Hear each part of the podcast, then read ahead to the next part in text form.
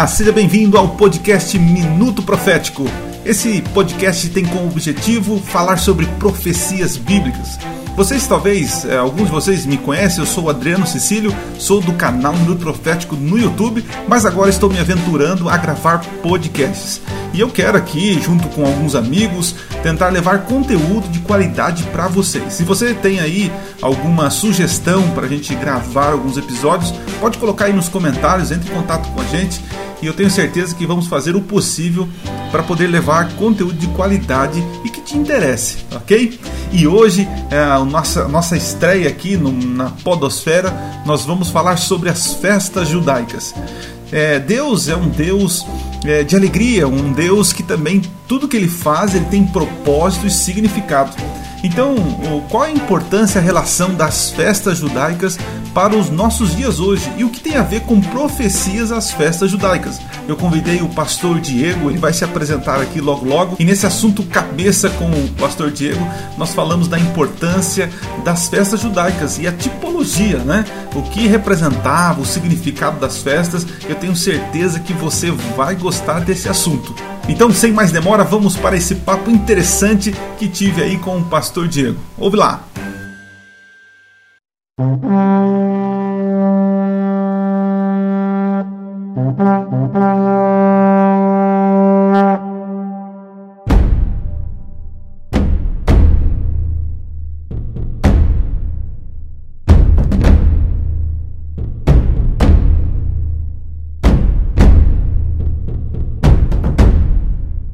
Bom, nosso bate-papo de hoje vai ser um assunto muito interessante. É, nós vamos tentar desvendar as curiosidades das festas judaicas e a importância é, para nossa vida, nossa vida no, no dia a dia e, o, e, a importância que ela tem, que elas tiveram, né? E tem também na nossa caminhada cristã. Eu estou aqui hoje com um convidado especial, um amigo meu de faculdade, e eu queria que você aqui se apresentasse, Diego. Fala para nós aí quem é você, de onde você vem, o que você tem feito aí nos últimos dias. Fala um pouquinho de você aí para nós entendermos uh, do seu trabalho. Quem é a sua pessoa? Olá, amigo Adriano, tudo bem? Tudo bem, amigos que estão ouvindo aí nosso, nosso podcast. É um prazer estar aqui com meu amigo Adriano. Bom, sou pastor, é, hoje eu, eu, moro em Arthur Nogueira, eu, sou, eu cuido aqui da Igreja Jovem de Arthur Nogueira. E a gente está aqui trabalhando, estudando, né, nesse momento de, de pandemia, a gente, a gente avançou nesse mundo virtual, então agora a gente está fazendo muita coisa aí, Adriano. E é falar de, das festas judaicas é sempre, é sempre muito estimulante, né, porque você percebe que é, é, é uma apresentação profética incrível sobre Jesus, a salvação, então eu acho que vai ser muito legal o nosso bate-papo. Prazerzão estar com você aqui, mano. Legal, Diego. É, seja bem-vindo aí ao nosso podcast Minuto Profético.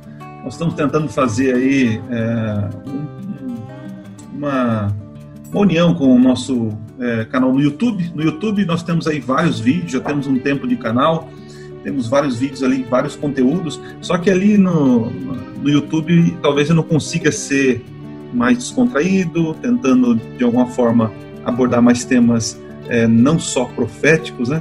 Mas aqui no, no podcast acredito que a gente vai conseguir alcançar mais pessoas, tá bom?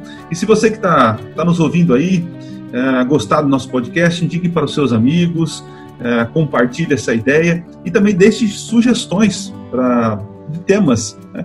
Eu sei que nos temas bíblicos aí tem muita coisa para falar. O nosso foco aqui é falar sobre a importância das profecias, uh, os seus, o cumprimento, uh, a relevância a relevância de, de conhecer né, aquilo que Deus já deixou de antemão escrito para nós. Né? Então vamos lá, Diego, é, falando das festas judaicas, é, a gente percebe o seguinte, que quem foi que instituiu as festas, né, diferente do, da, dos pagãos, né, os pagãos, eles é, as festas eram instituídas é, pelos deuses no sentido assim a festa era para os deuses era uma era uma é, era algo assim voltada para os deuses né? Só que no conceito judaico a, as festas são diferentes né? Parece que é, Deus institui a festa para a alegria e celebração do seu povo né? É, Diego, diga, diga para nós a importância disso, o é, que, que, revela sobre o nosso Deus, é, o, que revela, o que as festas revelam sobre o nosso Deus. É, quando você fala das festas, é, como você colocou aí, a gente percebe que a festa tem esse, esse intuito de juntar o povo, de unir o povo, né? É, a gente está falando de um povo do deserto, um povo é, que viveu muito tempo sobre, sobre essa ótica de escravidão. Então, a proposta de Deus justamente é chegar ao ponto de fazer com que eles interajam e tenham uma união, que se forme um povo sólido. Então, as festas elas têm essa essa essência, né, de fazer isso daí. Quando você olha para a festa, Adriano, você a gente tem esse esse relato no livro de Levítico, capítulo 23, você vai ver ali que são Deus coloca e estabelece sete festas para um povo que estava saindo do exílio, estava entrando na, na, na sua terra prometida, né? E essas festas, de alguma forma, elas conectavam diretamente, porque tudo que Deus faz no santuário, essas festas, elas estão conectadas ao santuário, tudo que Deus faz é para, de maneira didática, revelar um plano que ele tem para salvar não só o povo de Israel, mas a humanidade. Então, assim, essas festas, elas estão intimamente conectadas a toda a história de salvação, todo o plano de salvação de Deus. Se a gente entende as festas, a gente vai ficar encantado como que Deus já havia é, ensinado o povo ao longo da história o que ele desejaria fazer quando Jesus viesse a essa terra, né? Então nós temos sete festas. Será que Deus gosta de uma rodinha de dança, de bagunça? Como que é esse negócio?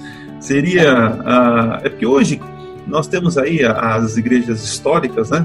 que não participam do movimento pentecostal. E nós temos esse costume de ser um pouquinho sérios, né? É, tem ir um pouco contra danças, contra esse tipo de movimentos, alegria, juntamento, né? A gente tenta, não sei, tentar manter um padrão mais sério, né? Mas quando você vê a alegria desse povo no Antigo Testamento, os judeus, é, a festa, a celebração é algo contínuo na vida deles, né? Isso é, revela para nós que nosso Deus é um Deus alegre, um Deus é, festivo, e Ele quer que seu povo seja festivo. Mas o problema, Diego, que eu vejo é que talvez alguns é, tentam, ah, eles fazem uma ligação das festas que nós temos hoje, festas mundanas, podemos dizer assim, com relação às festas judaicas. Elas não, não são iguais, né? É, não, a gente, é isso que eu ia te falar. Eu acho que sim, Deus, a gente percebe que Deus é um Deus de alegria. Isso aí é indiscutível, né?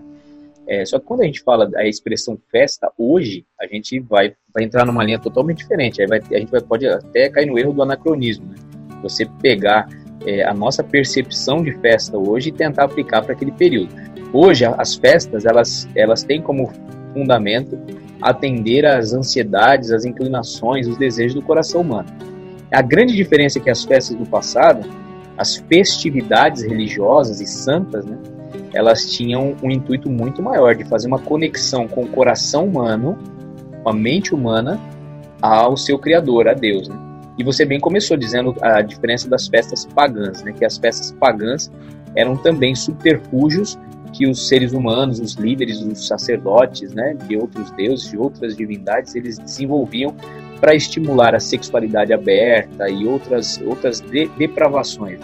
Então, assim, a gente só não pode fazer isso. Eu acho sim, eu concordo com você. Deus ele é um Deus de alegria, mas a gente não pode ter a ideia da, da festividade de Israel é, como, como a, a, ideia de festividade que nós temos hoje. Principalmente essas sete festas. Essas são bem específicas e, inclusive, dentro de um calendário bem específico de, de festa judaica. Então, é uma outra coisa é que quando se fala de festa uh, instituída por Deus, elas têm significados, né? Uh, por exemplo, como nós temos aí a festa de aniversário, né? Então, estamos comemorando mais um ano de vida que uma pessoa, estamos ali felizes porque é, mais um ano se passou e aquela pessoa tão querida está conosco que a gente está. Então, tem esse significado, né? E essas festas uh, judaicas, as festas instituídas por Deus, elas realmente elas, elas indicam um significado, uma importância, uma relevância, né? Não seria apenas uma festa mundana no sentido é, carnal, onde apenas é, desperta desejos é, promíscuos e assim por diante, né? É, é, o, não é uma festa em busca de prazer, né? Não é, não é disso que nós estamos falando aqui, né? É, agora só lembrando, no ministério de Jesus no mistério de Jesus, a primeira vez que Jesus aparece, né? é, no Evangelho de João, ele está onde? Está numa festa. Está lá, tranquilo, né? Um lugar uh, bem alegre, só que aí acontece o seguinte, acaba o vinho, né? acaba a alegria do povo, o vinho que eu falo, né, é uma bebida, é, no caso, naquela época era um manjar, né, diferente de hoje, né, quem sabe tinha acabado o refrigerante, sei lá, se eu posso dizer isso, né, e aí Jesus falou, não, vamos restaurar essa alegria, né, então, assim, é, essa é a minha preocupação, né, muitas vezes o cristão, ele já foi rotulado como um cara sério, é, carrancudo, né, Paulo sempre fala para nós que nós devemos ser alegres, né? Sempre estarmos alegres. O cristão é alegre, né? Então, é, é esse princípio que eu vejo, né? É, Deus instituindo festas porque ele queria alegrar seu povo, né? Interessante, Diego, as festas elas são instituídas depois, você disse muito bem, depois da escravidão. Não tinha festas antes, né? Não tinha, é, porque Deus ele inclusive vai vai vai entrar no ponto dele falar assim, faça um santuário. Então, na realidade, tudo que acontece com o povo de Israel no desenvolvimento de sua religião, ela é posterior ao santuário. Então é, é quando Moisés é, é, orientado a construir o santuário que a gente vai começar a perceber toda, toda a funcionalidade. Então a gente tem a funcionalidade dos ritos do santuário e festas que estavam conectadas ao santuário. E todas elas com um fator muito, muito profundo relacionado à salvação, o plano da salvação de redenção. Né? É, então eu vejo assim, né? Deus ele tentando dar um spoiler daquilo que ele ia fazer no futuro, né? É, Exatamente, na... é o spoiler, é o spoiler de Deus, exatamente. Tanto, tanto nas festas, né, que apontavam o ministério de Jesus, que nós vamos ver aqui, e também a questão do santuário, né, as mobílias, as cerimônias, né, e a importância, né, que do santuário tem e que Deus querendo habitar no meio do seu povo, né.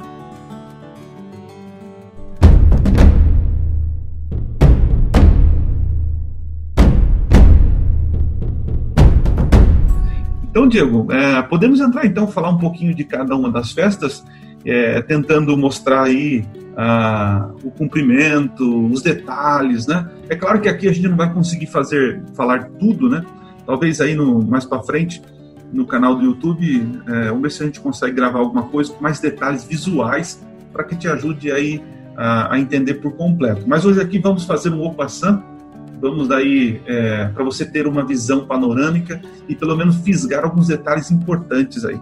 Diego, qual seria a primeira festa, sua importância? Diga para nós aí o que, que ela representa, simboliza. Diga para nós. Cara, é, é, eu, acho que é, eu acho que é legal a gente falar é, de, de, das sete festas, né? A gente tem sete festas, sete períodos aí. É, três delas acontecem no primeiro mês. Quando você, quem estiver ouvindo, tiver interesse, aí Levítico 23 fala dessas festas. Deuteronômio 16 também, mas três delas acontecem no primeiro mês do calendário judaico religioso. É, uma acontece depois de 49 dias, 50 dias, e outras três no último mês desse calendário. Então nós temos aí sete festas divididas, né? Três no primeiro mês, três no último e uma no meio do calendário ali, que é, é uma construção muito interessante para fazer meio que uma conexão paralela entre elas. Bom, a primeira, a primeira festa que começa é Páscoa. A gente conhece como Páscoa, longe do que a gente tem, que é a ideia do coelho, do ovinho de chocolate, né? Deu até uma vontade de comer chocolate agora também.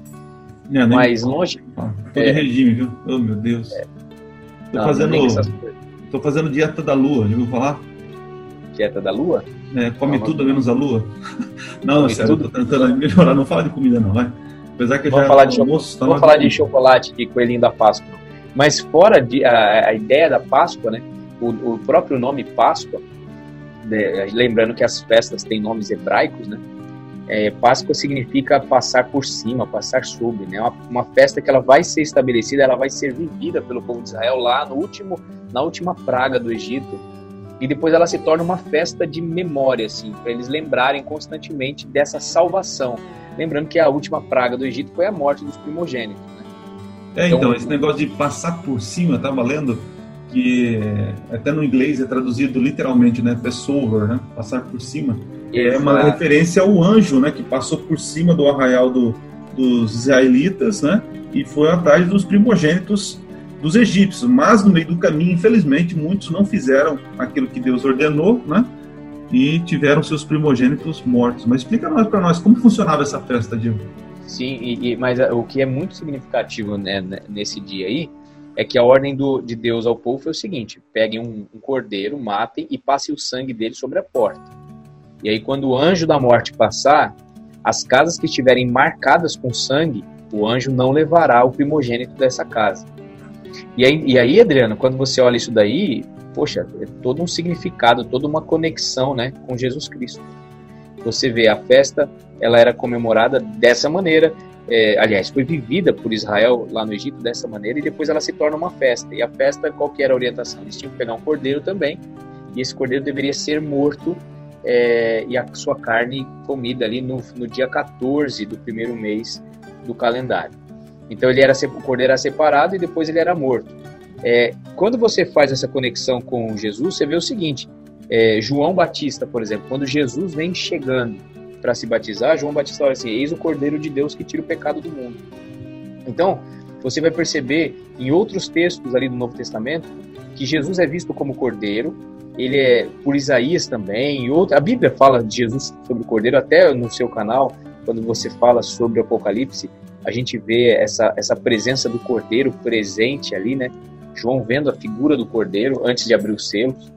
Mas enfim, essa conexão das festas, elas estão, elas estão intimamente ligadas com Jesus e o sacrifício dele.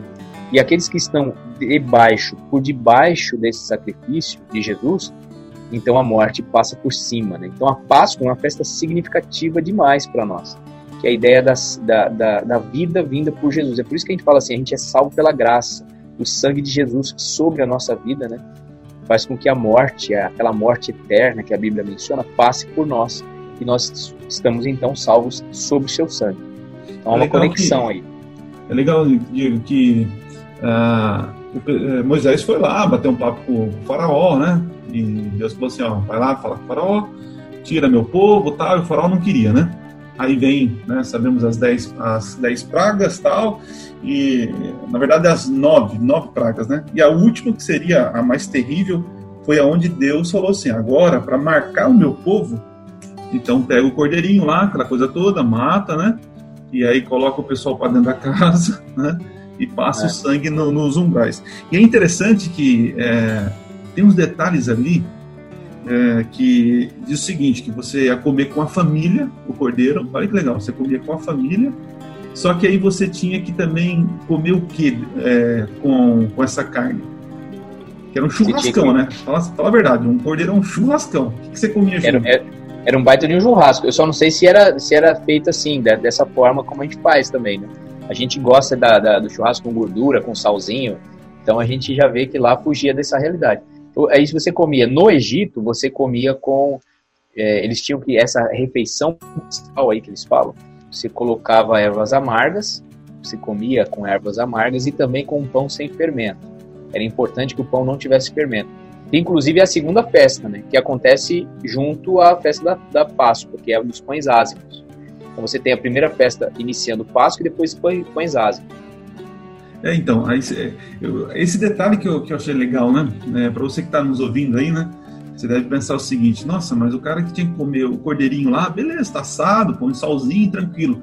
Aí você tem que comer com ervas amargas, depois pão sem fermento, né? Isso foi lá um pedido que Deus fez para para aquele que fosse fiel, aceitasse a salvação, que fosse sair do Egito, tinha que fazer isso daí, né? Depois, é, isso é transportado uh, a ideia na festa para relembrar esse momento. Agora, na questão prática, né, o comer as ervas amargas, a gente sabe que o pessoal ia sair com o puxo cheio do churrascão, né? Ia fazer uma caminhada, então por isso que eles comiam a é, comiam as ervas amargas para poder fazer uma digestão. Mas também as ervas amargas representava a, a escravidão que eles passaram, né? Um momento triste que eles ficaram, assim, um período grande aí na história.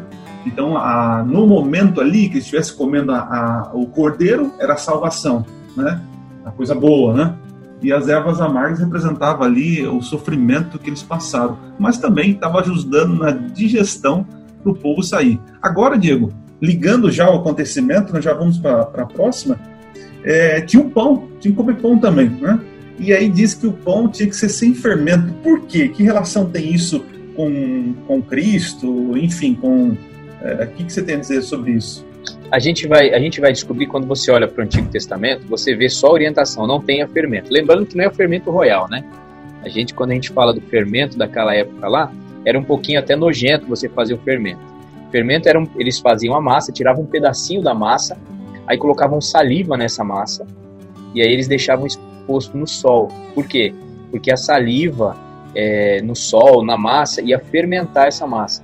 E aí você tinha esse punhado de massa para juntar com aquela massa maior e fazer que toda a massa se levedasse, né, ficasse fermentada. Era assim que eles faziam o fermento do pão. Mas na, nesse período de Páscoa, é, e a, lembrando que a, a, Páscoa era o seguinte: dia 14, quando chegava ali perto do pôr do sol, ele já pegava o cordeiro para matar, para comemorar a festa da Páscoa. E aí, quando dava o pôr do sol, que ele matava o cordeiro, já começava o dia 15. Dia 14, dia 15. E o dia 15 era o dia da festa dos pães ázimos, ou seja, o, cor, o cordeiro da Páscoa seria comido com o início da festa dos pães ázimos. É interessante notar, Adriano, que no, no, no Novo Testamento, alguns evangelhos às vezes falam da festa dos pães ázimos, falando que começou a festa dos pães ázimos e às vezes não menciona a Páscoa. E às vezes menciona a Páscoa e não menciona pães ázimos. Mas as duas elas aconteciam juntas, no mesmo dia, entendeu? Só o cordeiro ali que era no finalzinho do dia 14 e no dia 15 começavam os pães ázimos. A festa dos pães ázimos elas durariam sete dias. No primeiro dia, você tinha, lembrando, Páscoa e pães ázimos, você tinha Santa Convocação. A Bíblia vai falar que era uma Santa Convocação. O que, que é isso? Quando você vai para o livro de Levítico, você percebe que a Santa Convocação era comparada ao sábado semanal. O sábado semanal era uma Santa Convocação. Isso ah, então, daí. Então, então, isso quer dizer que. É, então, na, na, na, na, quando eles comemoravam a Páscoa, lembrando da saída do Egito, era como se fosse um feriadão. Era um sábado, um descanso. Era um feriado, exatamente. Era um feriado, tanto, eles não faziam. Tanto na Páscoa como nos, nos pães É, eles, não, eles não poderiam fazer obras e atividades, desenvolver atividades corriqueiras né, do dia a dia. É, aí a Bíblia vai usar uma expressão, obra servil. Né? Você não faria nenhuma obra servil. É, você não trabalharia. Era um dia santo, dedicado à festa. Então, Páscoa e Pães Ázimos. Aí depois, esse, era só no primeiro dia. Depois você tinha sete dias de festa de pães ázimos. E você teria uma santa convocação só no último dia. Que era lá no dia 21. Entendeu? Então era no primeiro dia e no último. Então a festa dos pães ázimos, ela durava sete dias. Só que ah, você tá. tinha essa convocação no começo e no final. Ah, isso que eu, isso que eu tô entendendo. Então ah, é uma festa, é, é diferente da Páscoa que era exata, né? Pontual. A do uhum. Pão, Pães Asmos, é, então tinha um início com um feriado e um final com um feriado. Início com feriado e final. E lembrando que é muito significativo porque eram sete festas, eram sete dias de Pães Asmos, então uhum. o sete é muito presente, assim como também é presente no Apocalipse. Agora, agora Diego, a, a, com relação lá, é, voltando lá, estou voltando na Páscoa porque é a origem de tudo ali, né? É, então come lá o cordeirinho, come as ervas amargas, e aí come o pão sem fermento. Aí a gente pensa, mas por que sem fermento, né? É, é, é porque eles não teriam tempo hábil para esperar a massa levedar e fazer o pão. Então, Exatamente. Eles, Aquele período é bem ser rápido, né? Porque eles iam sair, eles iam sair, é o êxodo, né? A saída do Egito, né? E também Exato. nós temos uma, uma referência de que esse pão, né? Ele também representaria o que? O, o, o corpo de Cristo, é isso? Exato. Quando você vai para o Novo Testamento, você vê esse cumprimento, por exemplo, Paulo menciona em 1 Coríntios, ele compara esse fermento com o pecado. Hum. É, é, porque, por que, que o fermento representa o pecado? É interessante que o fermento ele modificava a massa. Então, a, a ideia do fermento era assim, tanto é que algumas ofertas, você tinha que levar ofertas a Deus, você levava sem fermento. É, é como se o pecado tivesse modificado a massa que Deus criou, entendeu? É mais ou menos assim. Então, o, o fermento era comparado é, nos ritos, né, não é pecado você comer pão com fermento, não é isso que eu estou dizendo. Mas nos ritos religiosos antigos, o fermento, e Paulo inclusive confirma isso em 1 Coríntios, quando ele chama Jesus de Cordeiro Pascal e fala o seguinte, que a gente, que a gente, a gente possa ser uma nova massa, né, sem fermento, o fermento do pecado, da malícia, da imundícia e tal. Então, o fermento ele é representado como como pecado. E aí, nessa festa, quando você, você, se a Páscoa é a morte de Cristo, o pão, Jesus, ele mesmo vai falar, eu sou o pão do céu, né? Eu sou o pão. E aí, o pão que aqui está falando é justamente o resultado da morte de Cristo. O resultado da morte de Cristo, nessa festa, né, durante sete dias, é o que, que Jesus ele faz com a sua morte. Na Páscoa, lembra que a morte passava por cima? Para que o pecado, para que a morte não, não, não atue né, com relação ao pecado, Jesus precisa purificar do pecado e fazer uma nova massa. Então, quando você chega em Paulo, ele fala assim: que vocês sejam novas criaturas. Né? A ideia de nova, nova criatura é justamente essa peça das, dos pães ázimos. Porque Cristo era um pão sem fermento, ou seja, Cristo ele era sem pecado, e o resultado do que ele fez, por isso que aí o período de sete dias, é completo, pleno, perfeito, em levar-nos é, a, essa, a esse final, né, de sermos sem pecado, extinto. Jesus extinguiu o pecado com a sua morte.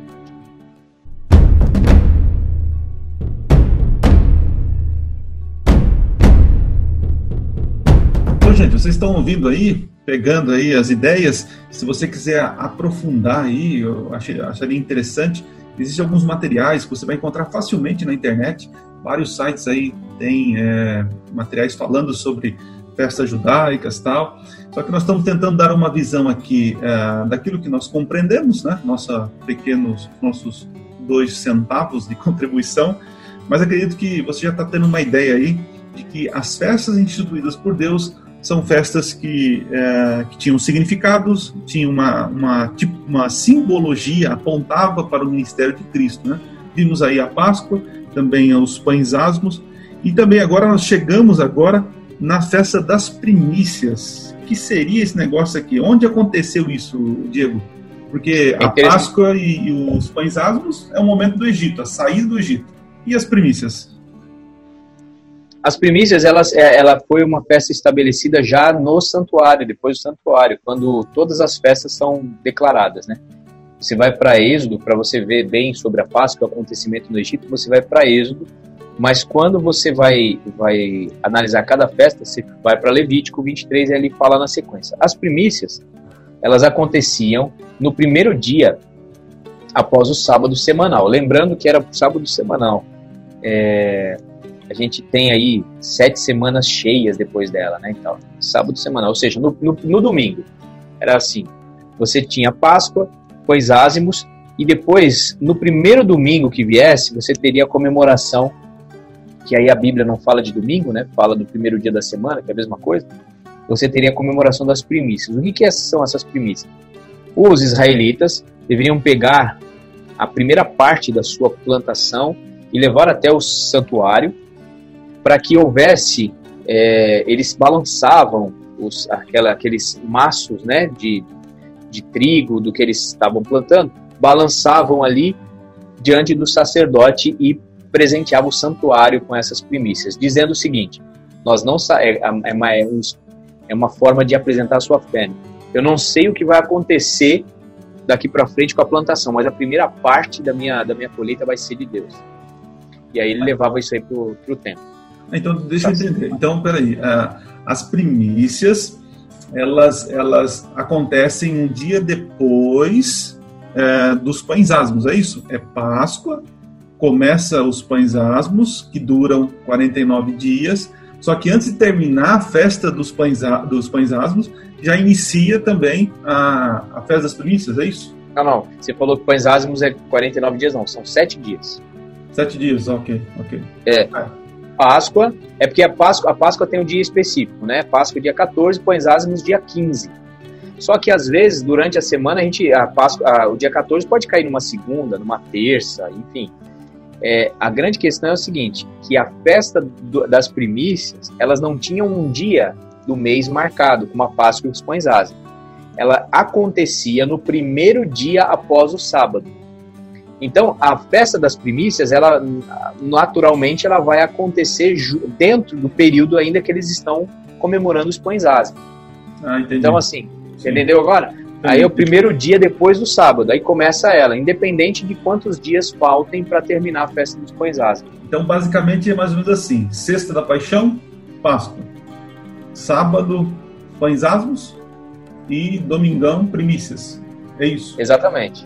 E é. nos, na sexta-feira é, era também considerado um sábado, não é isso?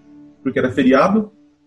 Sim, um sábado, aí tinha o sábado semanal, mas também era, era como um feriado, né? O, o, grande sábado, como muitos falavam, né? Caía o sábado festivo também com o sábado semanal. Mas é interessante, o domingo então não era não era feriadão. As premissas não eram feriado, então. É, esse, esse é um detalhe muito importante. De todas as sete festas, todas elas, todas elas é dito na Bíblia o seguinte: é uma santa convocação. Todas. Agora, interessantemente, a única festa que não era uma santa convocação era, era essa festa das primícias. Era a única que não tinha uma declaração de Deus. Não, esse dia vai ser um dia especial dedicado ao Senhor. Era a única das sete. Mas, Diego, uh, muitos hoje, né, talvez você que está nos ouvindo aí, uh, tem uma tradição, né, isso é uma tradição mesmo, né, de que Jesus ele ressuscita no domingo, no primeiro dia, né, e por ser a ressurreição de, de Jesus no domingo, uh, alguns cristãos ali começaram a, a guardar esse dia como um dia santo, sagrado e feriado, né? Só que a gente vê que, que nem na sua ressurreição algo que já foi profetizado, ele como uma primícia dos que dormem, né? Eu entendo isso, né? As primícias dos que dormem. Nesse dia, não era para guardar. Olha que interessante. Já de alguma forma vacinando os futuros cristãos que pensaria em guardar o domingo como um dia sagrado por causa da ressurreição, sendo Jesus prim, o primogênito dos mortos, né? o principal é, dos mortos. E hoje, infelizmente, muitos discursos aí dizendo que o domingo se tornou santo por causa da ressurreição. Mas nas festas a gente já vê é, Deus orientando para não guardar esse dia, certo? É, parece, é, eu acho incrível. Quando eu estudei as festas, eu vi isso e falei, pare, é, parece não. Deus ele já sabia desse do que aconteceria, de todo o desenrolar da história e tá aí a orientação para que desde as festas elas não fossem consideradas um dia, um dia santo, né? E é interessante quando você pega, então, Jesus ele, ele morre na Páscoa, é, ele crucificado, e é interessante que ele ressuscita no primeiro dia da semana, porque naquele período lá, a Páscoa, ela cai justamente naquele período da sexta-feira. Então aí você tem o primeiro dia da semana como o dia da ressurreição, que Jesus ressuscita. E por que, que ele ressuscita no primeiro dia? Justamente por dois motivos. Primeiro, porque ele descansa no sábado, na, na, no túmulo e ele ressuscita no dia das primícias, que era justamente o que a festa queria ensinar. Tanto é que Paulo, em 1 Coríntios 15, vai falar o seguinte: Cristo, ele é a primícia dos que dormem. Então, de novo, Paulo compara Jesus a uma festa, ou, ou seja, um evento que aconteceu com Jesus a uma festa, no caso a ressurreição agora, as primícias. Né? Que legal, né? Que antes as pessoas festejavam. É interessante, Deus já providenciou a alegria antes do cumprimento das festas. Olha que legal. Como que Deus. É, salva, é a salvação pela fé, não é pelas obras. Eu vejo isso muito na questão do, do sábado, né? As pessoas falam que a gente, os adventistas são legalistas tal, e talvez você que esteja nos ouvindo não entenda muito essa questão, mas olha que coisa linda. Deus cria o mundo em seis dias, inclusive o homem. E agora que o homem está descansado, está com as suas energias ah, ah, sobrando, e aí chega o sábado, né, o dia uh, após a, a, a, criação do homem. E aí Deus fala assim: agora descanse. E aí Adão fala assim: mas descansar do quê? Falo, não, descanse comigo, na minha, na minha, na minha alegria, na, na concretização das minhas obras. Então o homem, pela fé, acaba descansando. E a mesma coisa acontece na, nas festas. Antigamente as pessoas que festejavam estavam ali se alegrando antes mesmo do plano da redenção ali se cumprir em, em, em Jesus Cristo, né? Então a gente vê que realmente tudo é pela fé. Agora, Diego, nós vamos aí já passando aí da metade do nosso podcast aqui. Agora vamos entrar na, na festa dos, dos é, chavotes das semanas. Foi aqui que eu confundi, cara. Eu confundi aqui quando eu falei sete semanas mas é esta aqui, né? As festas das semanas. Que, que festa é essa? Quando acontecia? Então, aí partindo da, das primícias, você tem o primeiro dia da semana após o sábado. Você a orientação bíblica é que a gente contasse é, o povo, né, contaria 49 dias e no quinquagésimo dia, você, no, no, dia 50, né, se a gente fosse falar, você teria essa festa da, do, do, dos Pentecostes. Em grego, a Bíblia traduz como Pentecostes, mas é a festa de Shavuot, a festa das semanas. Essa festa seria a segunda, né, a colheita após a chuva, e você iria iria levantar e pegar ali a colheita, né, e a, a festa das colheitas. Então, é, era uma festa que aí eles escolhiam realmente o que teria nascido da plantação, e era uma festa bastante significativa, né. O que, que tem de interessante nessa festa? Que ali eles tinham que fazer algumas ofertas, e dentre as ofertas eles tinham que apresentar a Deus é, pães, só que aí eram pães com fermento. É muito interessante que a oferta ali seriam pães fermentados. E isso daí, quando você vai para o Pentecostes, o cumprimento disso daí, você vê o seguinte: depois que Jesus nasceu, eu, melhor, morreu, ressuscitou, e ele fica 40 dias ainda, né? O, o livro sagrado fala para a gente que ele ficou 40 dias com os discípulos depois ele foi ao céu. E aí começa o livro de Atos, e aí os discípulos passam 10 dias em oração, passam 10 dias orando, e depois que eles passam 10 dias orando, vem o Espírito Santo sobre eles. Ou seja, a festa dos Pentecostes é o derramamento, que é, qual é a realidade dessa festa? Aconteceu justamente no derramamento do Espírito Santo. E o derramamento do Espírito Santo fez com que os discípulos pregassem e quando eles pregaram, muitos gentios, muitas pessoas não judias se converteram ao, ao cristianismo. É interessante que quando você vai para a festa e você vê que os que pães fermentados eram uma das ofertas desse dia, era justamente supra, sobre a ótica judaica, né, os gentios são os pecadores, os que não têm direito às promessas de Abraão. Então eles são considerados pecadores e são eles aqueles que aceitam e são batizados. Então, olha que coisa bonita, né? Até na, na, na oferta lá do pão fermentado, mostrava que quem faria parte agora e aceitaria a pregação seria os, os não-judeus, né? Aqueles que são considerados pecaminosos, né? Pecadores. Ah, eu, eu fico, fico admirado porque a gente tem que entender que é, Deus ele conhece o fim desde o começo, tá? Até um jargão aí. Ele conhece o fim desde o começo, o começo desde o fim e assim por diante. É, vamos acelerar um pouco aqui, então. É, existia outra festa também, nós estamos chegando agora na penúltima festa. Lembrando, gente, que os judeus tinham outras festas, né? A gente podia ter falado aqui do Purim.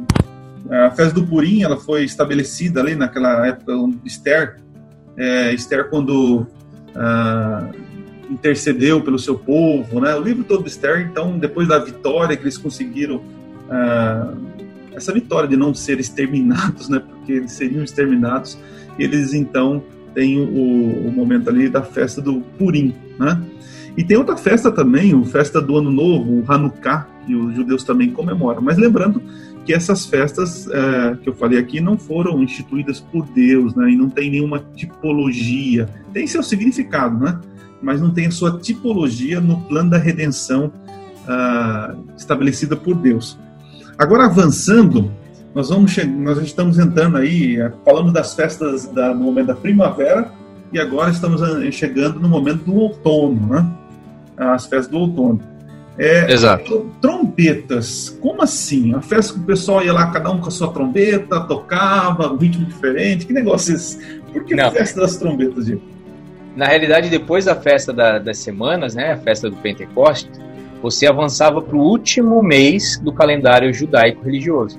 E aí o primeiro dia do, do mês era a festa das trombetas. Eram toques de trombetas, e aí a gente tem o shofar, que eram aqueles, aquelas trombetas de, de chifres de animais, né?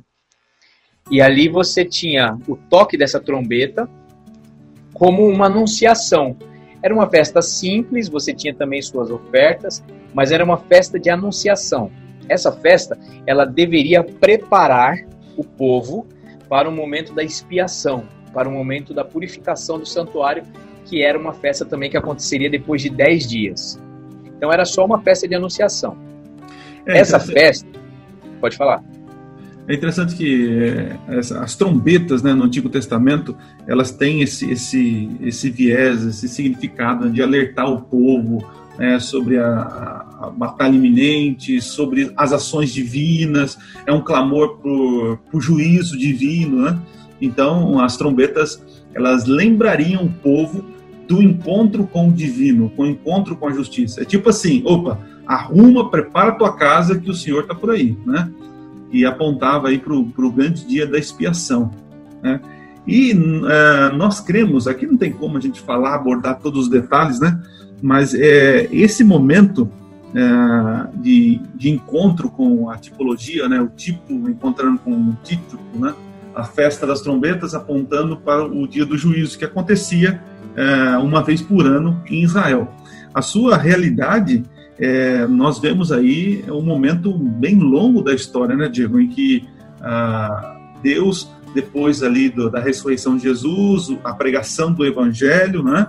Com a festa dos Pentecostes, o descido do Espírito Santo, a pregação do Evangelho, e nesse momento também já, já começando, anunciando que o juízo ia começar, ou seja, o um momento de preparação. Né? O povo recebe a mensagem do Evangelho, mas também já, já consciente de que se encontraria com o Senhor é, no, no, em relação ao juízo. Né? Sim, é, a gente, para a gente entender é, o cumprimento da festa das trombetas, a gente precisa é, saber, né, o, o, o, momento que nos é revelado é quando começa a festa da expiação.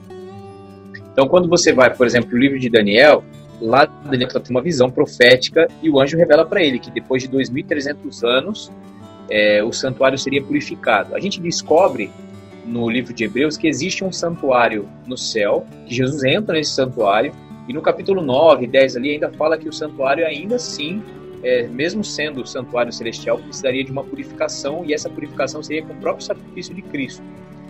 Bom, isso aí é um tema acho que um outro podcast, mas é, quando você identifica esse ponto, você traça, você ah, os 2.300 anos, você identifica quando começa a festa da, da expiação, a festa da purificação do santuário, e o que antecede essa festa é, é justamente essa anunciação. Esse, esse final de 2.300 anos, ele vai chegar até o século XIX.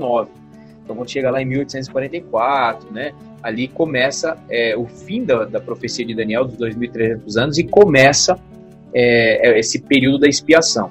O que vem antes disso, a gente percebe no movimento da história, você olhando para a história, é um movimento de proclamação mesmo. As uhum. pessoas se despertaram para isso e começaram a anunciar esse juízo. Que é exatamente o que acontecia na festa do antigo Israel.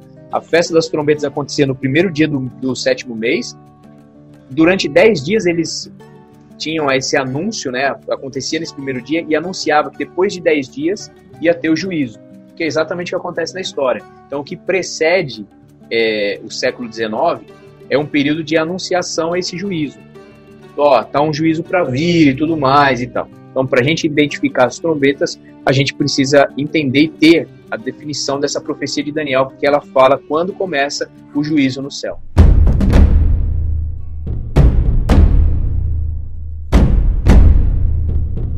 Falando disso, de, de trombetas, né? É, fica fácil a gente identificar a próxima, né? Que é a expiação, porque nós cremos, como você falou, da profecia de Daniel, que o juízo divino é, ele tem como início em 1844, né? Nós, adventistas, acreditamos que o juízo ele não é um evento único, né? Mas é um evento dividido em três, em, em três, né? três processos. O primeiro de investigação, iniciando em 1844, dando cumprimento da, desta festa, né? A realidade encontrando, né? Assim como no antigo Israel, uma vez por ano havia é, esse, essa purificação do santuário terrestre, em 1844 inicia a purificação do santuário celestial, como o Diego disse, né? E depois temos a segunda fase de comprovação, que ocorrerá no milênio, né? E o juízo final, que ocorre após o milênio. A gente pode depois gravar um podcast só falando sobre isso, eu acho que seria muito interessante. Mas lembrando aqui que as primeiras festas que nós falamos eram festas de alegria, né, Diego? E essa Sim. festa da expiação? O pessoal essa era festeiro, da... bebia, bagunçava? É, eu, na realidade eu acho que o pessoal, inclusive nas outras, né? É porque você é muito festeiro, né, Adriano? Então a gente. é, porque a, a expiação, né, no dia da expiação, as pessoas tinham que se vestir simples, não é isso? Tinha que afligir o coração, fazer aí uma, uma retrospectiva, é, como estava a sua é porque vida. você você estava vivendo um momento muito especial, né? O, o sumo sacerdote ele estava entrando, ele, ele iria entrar uma única vez no ano, ele iria entrar no lugar santíssimo, onde ficava a Arca da Aliança. Então essa festa da expiação gerava um certo, uma certa apreensão no povo, por quê? Porque o, o sumo sacerdote ele ia entrar nesse lugar santíssimo para resolver é, a questão dos pecados que para lá, para o santuário, eram levados. Então ele era, ele inclusive era o único que poderia entrar, o sumo sacerdote. Então é o seguinte, eles sabiam que se o sumo sacerdote saísse de lá, então ele tinha resolvido os pecados e os pecados estavam perdoados. Do contrário, a nação estava condenada. Então essa é a grande a grande tônica dessa festa. Então as pessoas elas não que gerasse tristeza, mas elas ficavam atentas, né? Elas ficavam com a sua mente focadas nisso daí para ver o que, que, ia acontecer, se Deus ia perdoar mesmo e, iria permitir que o sumo sacerdote saísse de lá ou não. Então, isso, isso mostra para nós né, a, a gravidade do pecado, né? Mesmo você fazendo o sacrifício do cordeiro, transferindo o teu pecado para o cordeiro, o cordeiro morrendo por você, havia um outro momento em que Deus ia é, apagar esse pecado ou não, né? Então, Exato. a mesma coisa acontece com o mistério de Cristo, e alguns acham que a gente é seita e herege, porque a gente é, diz que para nós o sacrifício de Jesus não foi suficiente. É claro que ele foi suficiente, mas ele, ele não é completo. Ele só é completo quando acontece a intercessão de, de Jesus no, no é, eu, eu, sempre faço Eu sempre faço uma pergunta quando falam isso aí para mim. Assim, ah, vocês não acham que o sacrifício de Jesus é completo na cruz? Eu falo, ah, acho. Eu tenho certeza que o que Jesus fez na cruz é completo. Agora, o que acontece é o seguinte, que o processo de salvação, ele continua. Porque se ali na cruz Jesus tivesse completado tudo, Adriano, a gente não estaria aqui agora. Ele já teria voltado, ele já teria resolvido o problema Sim. do pecado. Como não resolveu, significa que esse processo ainda está acontecendo. Ou eu creio dessa forma, ou eu abro mão completamente da Bíblia e do que Jesus fez. Porque é, é, falar o seguinte, ó, Jesus foi crucificado, mas eu estou aqui ainda. Aí eu, se eu acredito que aí não, não está acontecendo o processo, aí eu passo a acreditar que o que Jesus fez não foi suficiente. Então aí a gente percebe que é invertido a, a, a ideia.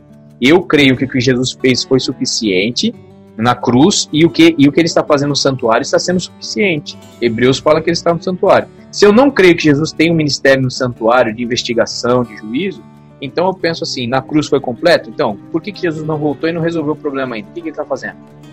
Então, é, essa é a, é a, grande, a grande questão aí que eu levanto. Jesus é. ainda está no processo. É interessante que as pessoas é, abordam muito a questão da frase de Jesus na cruz, né? Está consumado. E a pessoa fala assim, pronto, acabou, né? Só que o está consumado é no contexto terrestre, da obra de Jesus na terra.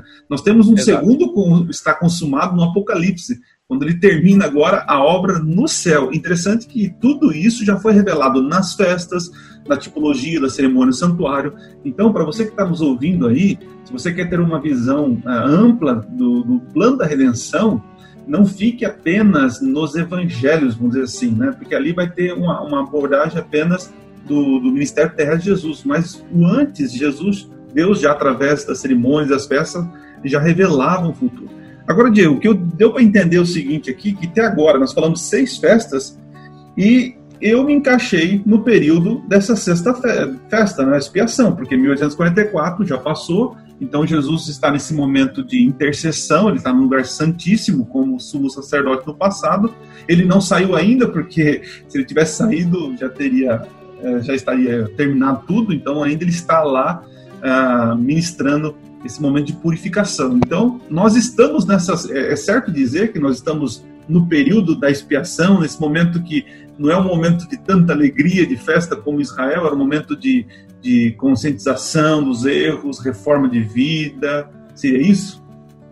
Só é certo a gente entender que nós estamos na, no sexto, na sexta festa, né, no cumprimento da sexta festa, se a sétima ainda não aconteceu. E o que, que acontecia na sétima festa? Que é a festa dos tabernáculos, das cabanas, né? É, depois que o sumo sacerdote saía vivo e fazia todo o ritual do, da festa da expiação, porque aí é um ritual longo, né? A gente tem que fazer um podcast só disso aí. E aí você tinha lá os animais, como que era feito o ritual, qual animal era mandado para o deserto, tudo mais. Depois que tudo isso acontecia, o povo entendia o seguinte: Deus nos perdoou. que, que o povo fazia? Eles saíam de suas casas, seus locais de habitação, eles montavam tendas e cabanas e eles permaneciam nessas cabanas, nessas tendas, é, durante sete dias também. Lembrando que as festas das trombetas, da expiação e do tabernáculo também eram festas, eram santas convocações, eram sábados, né, cerimoniais e tudo mais. Então, essa festa dos tabernáculos, o primeiro dia e o último também seriam santas convocações, e eles iam comemorar a festa assim em tendas durante sete dias. Então, a ideia que fica é que aí você fala assim, mas por que que Deus lá lá no passado fazia o povo sair das suas casas? O que foi se construindo ao longo da, da história é a ideia de que é, essa comemoração ela aconteceria e precisaria acontecer fora das, das suas próprias casas, das casas dos judeus, dos israelitas.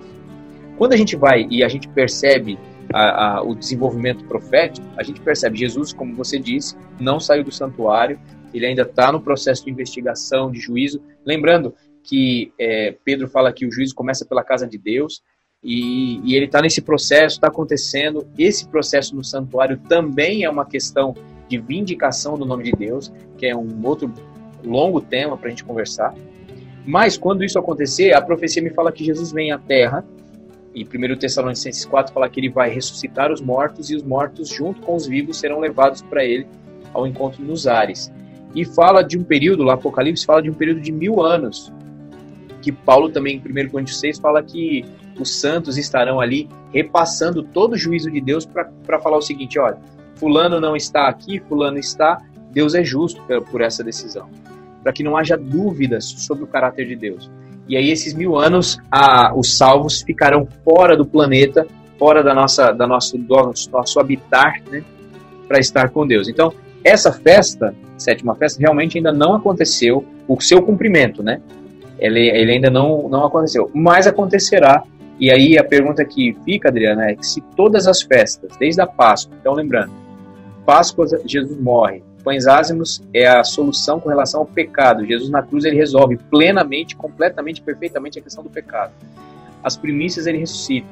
Depois de 50 dias, o Pentecostes acontece, o Espírito Santo cai sobre a nação. A festa das trombetas aconteceu prenunciando o juízo que Daniel havia relatado que seria depois de 2.300 anos. Esse juízo começa no século XIX. E aí todas as festas, elas, elas aconteciam no passado e elas tiveram um cumprimento real ao longo da história. Aí só fica aquela pergunta, por que, que eu acreditaria que somente a festa dos tabernáculos não aconteceria? Ou seja, nós irmos ao encontro de Cristo, passarmos mil anos com Ele, depois voltarmos nossa, ao nosso planeta transformado. Então, para mim, é, a festa é um prenúncio, é uma anunciação profética e ela me dá a certeza gostosa fortalece minha fé de que se todas as festas se cumpriram perfeitamente na história, também a gente vai viver os tabernáculos nesses mil anos com Cristo. É interessante que a próxima festa ela será no céu, né? Louvado seja Deus, né? Uhum. Então é, é, nosso motivo de esperança, de alegria. Estamos passando por um momento de investigação, né?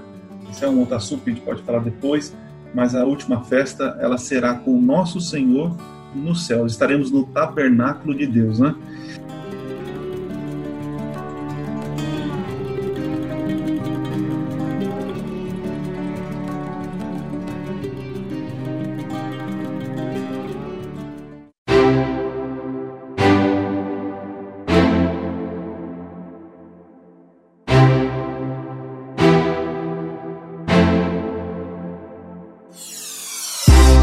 Mas é isso, Diego. Eu quero é, agradecer já a tua presença aqui, foi muito legal. Mas eu queria que você é, mandasse aí um, as palavras finais aí sobre esse assunto, né? E desse aí um, um tchau para o nosso povo aí. É, foi um prazer estar com você, Adrianão. Você é meu amigo, você mora no meu coração. Você faz um trabalho muito legal aí, tanto no YouTube, agora no podcast. E eu tenho certeza que muitas pessoas estão sendo abençoadas e serão abençoadas pela pregação do Evangelho. É, meu recado final é, galera, a gente tem um livro fantástico que é a Bíblia. Estudemos esse livro. É, é, esse, o santuário é a essência de toda, todo o plano da salvação. Se você quiser ter ideias sobre isso, estude os santuários, os móveis, os rituais. A gente falou um pouquinho assim, meio superficial sobre as festas, mas cada detalhe que você estuda lendo os textos bíblicos vai fazer você ficar maravilhado com a Bíblia, te fortalecer a fé e a credibilidade na Bíblia. E aí, lógico, ela vai ser um parâmetro seguro para você conduzir a sua vida baseado nela. E aí a gente tem algumas literaturas, né? Eu li um livro muito legal que aplica bem as festas a Jesus, chama Cruz Antes da Cruz. Eu não sei se é possível encontrar esse livro ainda, mas é um livro muito legal. Se encontrar no sebo, se encontrar em PDF, muito legal. Então que Deus abençoe vocês todos. A gente está aqui Arthur Nogueira orando por vocês todos. E Adriana, que Deus te use bastante aí no seu canal, que você continue sendo uma bênção para todos nós. É isso aí, Diegão. Muito obrigado. Agradeço aí a sua companhia. E você que está nos ouvindo, que ficou até o momento, agradeço a sua companhia. Nos vemos aí no próximo podcast com mais assuntos. Se você tiver alguma sugestão, alguma indicação, sei lá, coloca aí nos comentários, manda para nós aí uma mensagem dizendo o que, que você gostaria de ouvir, suas dúvidas, e a gente tenta montar aí um podcast que possa atender uh, as suas necessidades. Bom, gente, vou ficando por aqui. Um abraço para vocês e não se esqueçam: Minuto Profético nunca foi tão fácil estudar profecias. Valeu!